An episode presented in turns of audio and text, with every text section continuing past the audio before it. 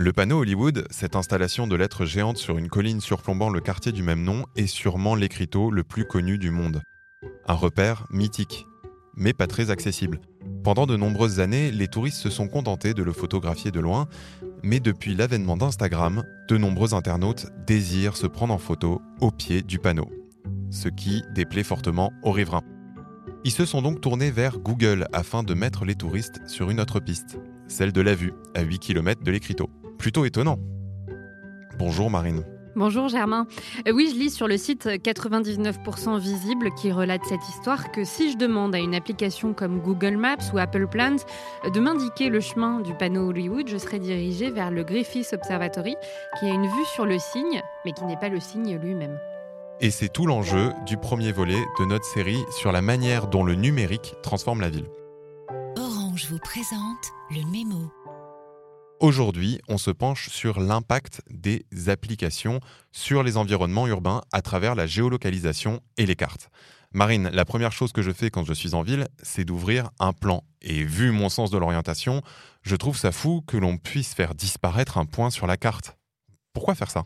Déjà, tu n'es pas le seul, je te rassure, depuis le rocher de Bedolina, une des plus anciennes cartes datant de l'âge de bronze, la cartographie est là pour organiser des données dans un espace géographique.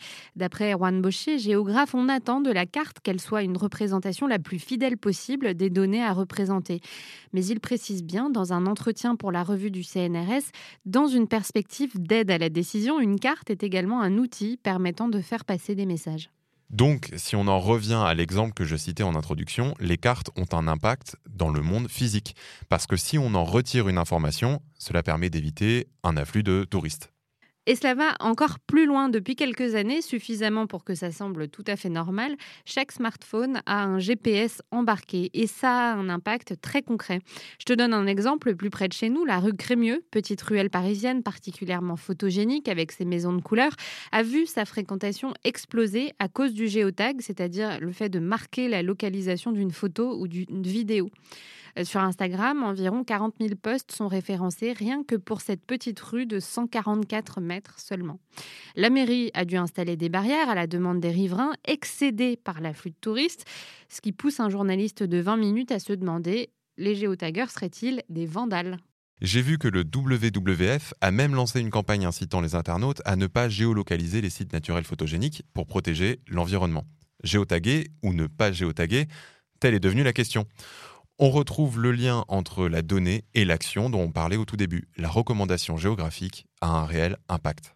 D'où l'importance d'être sur la carte, ce qui pousse certains à questionner les pratiques de Google Maps en matière d'organisation de l'information. Google Maps, rappelons-le, c'est une appli gratuite, accessible, pratique et très répandue. Elle est même installée par défaut sur de nombreux téléphones. Et justement, ce qui est nouveau, c'est que cet acteur privé se retrouve investi de nombreux pouvoirs grâce à ses très nombreux utilisateurs. Comme quoi, par exemple comme définir ce qui constitue une zone d'intérêt ou hiérarchiser l'info. D'après le site Vision Carto qui relaie une publication de l'agence de design Vraiment Vraiment, le site de Google Maps repose sur une vision de la ville qui ne correspondrait pas à toutes les réalités urbaines. C'est une compréhension américaine du territoire qui reconnaît la rue commerçante comme une voie carrossable. Un exemple, est-ce que tu connais le boulevard Hansprak à Bruxelles? Oui, bien sûr, c'est un des axes euh, majeurs du centre-ville rendu piéton en 2015 et depuis, Google Maps l'a fait presque disparaître de la carte en le reléguant au maigre statut de rue piétonne. Des pouvoirs donc importants de faire disparaître des informations, mais aussi, j'imagine, de les faire apparaître. Tu as tout compris. Google pousse les commerçants à utiliser la plateforme et les incite à payer pour se rendre visibles. En effet, la gratuité pour nous, utilisateurs, passe par la vente de visibilité sur la plateforme auprès des commerçants. D'ailleurs, tu as peut-être remarqué récemment que sur la carte, certains magasins s'affichent plus vite que d'autres. Ah oui, je pensais que c'était ma connexion Internet qui buguait. Pas du tout. Selon Vision Carto, jusqu'à peu, les algorithmes hiérarchisaient la visibilité des commerces de façon relativement neutre, soit en fonction de l'affluence ou des préférences de l'usager calculées par Google. Mais depuis quelque temps, les logos qui apparaissent les premiers sont ceux des commerces qui ont acheté cette visibilité. Donc si j'ai bien compris, la capacité d'un lieu à être visible dépend donc directement du montant payé à Google. Oui, et qui dit gratuit pour les utilisateurs, vous l'aurez compris, dit aussi collecte de données. On l'a déjà évoqué dans un épisode précédent sur la géolocalisation.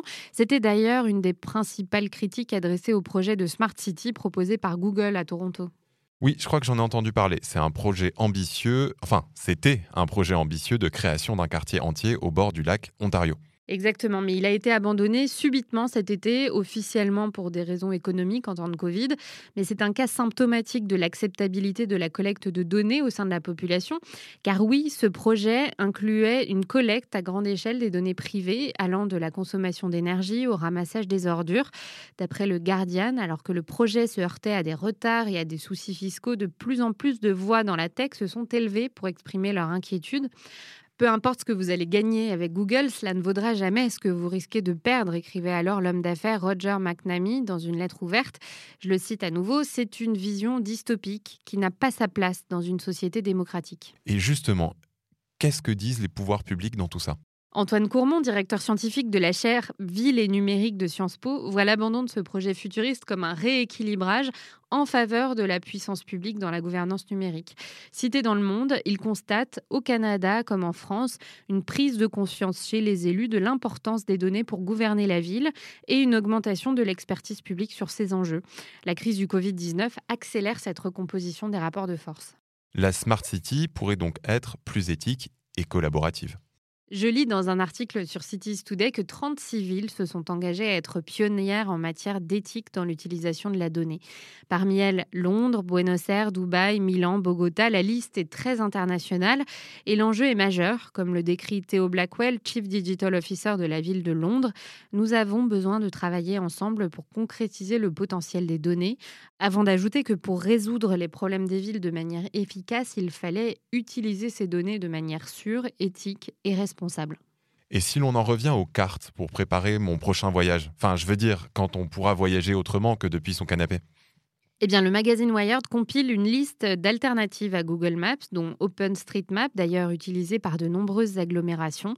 C'est un peu le Wikipédia des cartes. Toutes les informations sont basées sur des données ouvertes, mises à jour par les utilisateurs. si vous allez quelque part, comme au panneau Hollywood peut-être, et que la carte n'est pas correcte, vous pouvez suggérer des modifications. Merci Marine et merci à vous de nous avoir écoutés. Dans le prochain épisode, on se penche sur une autre question importante de l'urbanisme moderne, comment les applications transforment nos manières de nous déplacer. En attendant, n'hésitez pas à partager cet épisode et retrouver tous les liens vers les articles évoqués dans la description. C'était Le Mémo, un podcast orange.